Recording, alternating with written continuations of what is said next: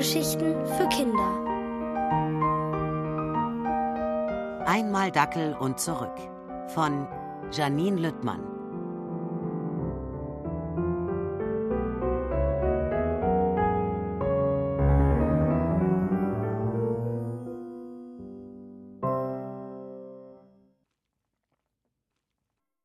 Grüne Haare und eine schwarze Fee.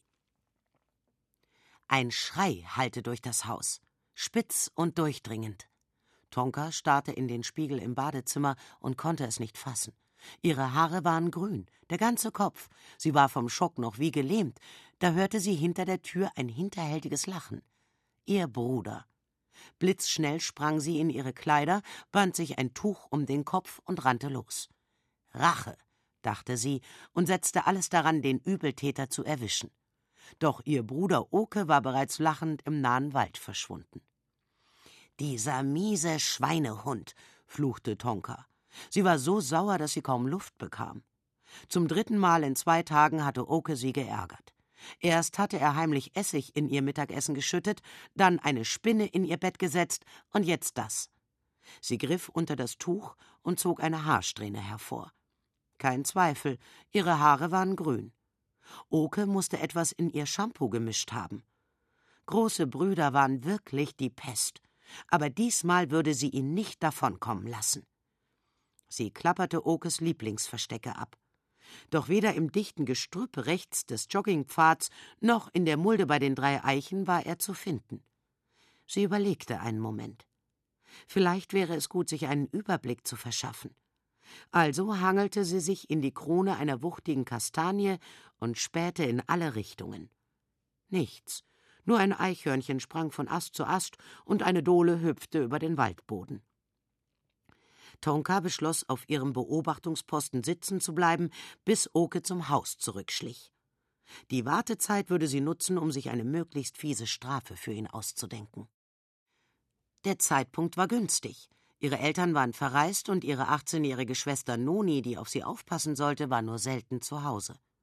Tonka ließ ihre Beine baumeln und grübelte. Plötzlich drang ein Sirren an ihr Ohr, das wie das Flügelschlagen einer Libelle klang. Tonka schaute sich um, entdeckte aber nichts. Das Sirren blieb. Es schien aus dem Baum zu kommen, auf dem sie saß. Tonka robbte dichter an den Stamm und fand darin eine Höhle, aus der das Sirren klang. Sie beugte sich vor, um hineinzuspähen.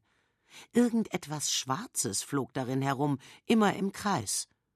Offenbar kann es den Ausweg nicht finden, dachte Tonka, scheute sich aber, in die Höhle hineinzugreifen. Das Ding war seltsam dick in der Mitte, wenn das nun ein giftiges Insekt war. Sie schüttelte sich und wollte schon vom Baum herunterklettern, als sie ein anderes Geräusch hörte, etwas, das wie Hilfe klang. Tonka traute ihren Ohren nicht und lauschte angestrengt.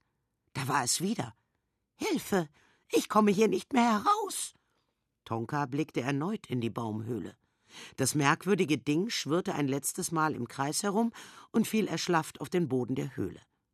Doch es schien Tonka entdeckt zu haben, denn es sagte Hallo, Sie, könnten Sie mich bitte hier herausholen? Tonka schluckte. Sie sollte in diese Baumhöhle hineingreifen und das sprechende Insekt retten? Was, wenn es biss? Bitte, kam es flehentlich von unten. Ich werde mich selbstverständlich erkenntlich erweisen. Tonka überlegte.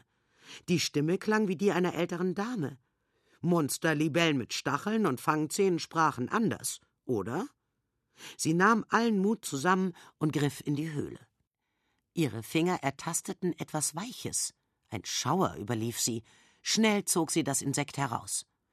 Verbindlichsten Dank, näselte das etwas. Tonka traute ihren Augen kaum. Vor ihr auf dem Ast stand eine winzige, etwas dickliche Dame in einem schwarzen Kleid und mit Flügeln auf dem Rücken. Bist du eine Fee? platzte es aus Tonka heraus. So etwas in der Art, antwortete die Dame. Gestatten? Sie verbeugte sich, mein Name ist Irwana Niegut. Tonka nickte und stellte sich ebenfalls vor. Die schwarze Fee schien nicht sonderlich interessiert. Hektisch strich sie an ihrem Kleid herum und näselte Ich habe wenig Zeit und würde mich gern irgendwo frisch machen. Danach werde ich Ihnen einen Wunsch erfüllen. Tonka staunte. Sie hatte einen Wunsch frei? Klasse. Sofort dachte sie darüber nach, was sie sich wünschen könnte. Eine Bonbonmaschine? Ein Pony? Weiter kam sie nicht, denn Irwana Nigut trippelte ungeduldig auf dem Ast hin und her und sagte, Könnten Sie mich bitte von diesem schrecklichen Loch fortbringen, irgendwohin, wo ich meine Garderobe richten kann? Tonka verstand zunächst nicht, doch als sie das von Spinnweben überzogene Kleid der Fee sah, begriff sie, dass sie es reinigen wollte. Schnell verstaute Tonka die schwarze Fee in der Tasche ihres Kapuzenpullis, kletterte vom Baum und rannte nach Hause. Im Badezimmer setzte sie Irwana Niegut auf den Waschbeckenrand und half ihr dabei, das schwarze Kleid wieder herzurichten. Sie waren gerade fertig, als Oke hereinplatzte. Mist. Ihren Bruder hatte Tonka völlig vergessen. Blitzschnell stellte sie sich vor die Fee. Wahnsinn, schrie Oke. Du hast Haare so grün wie ein Frosch. Frösche haben keine Haare, fauchte Tonka.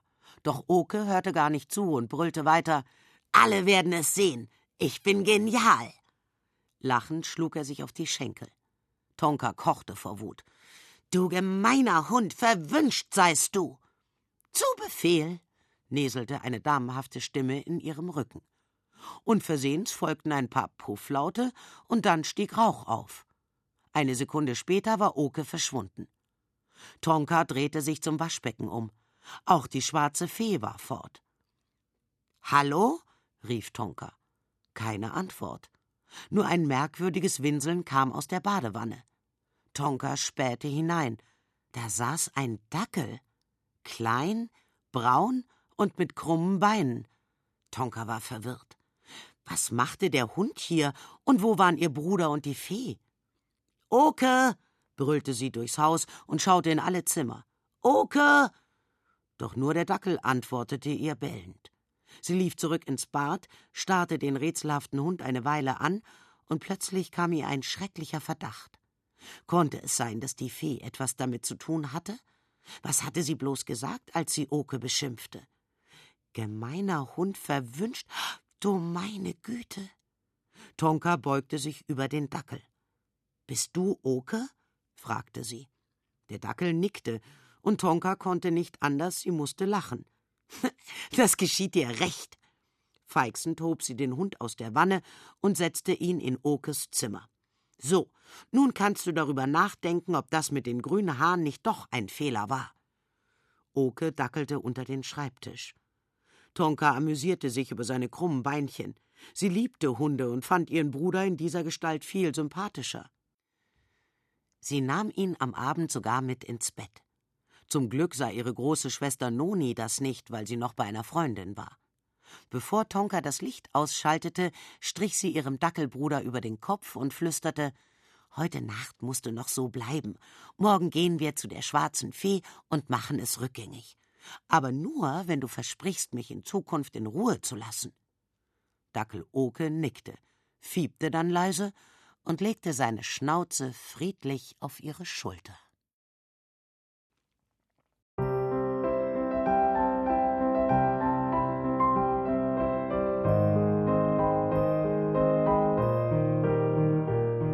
Ihr hörtet Einmal Dackel und zurück von Janine Lüttmann.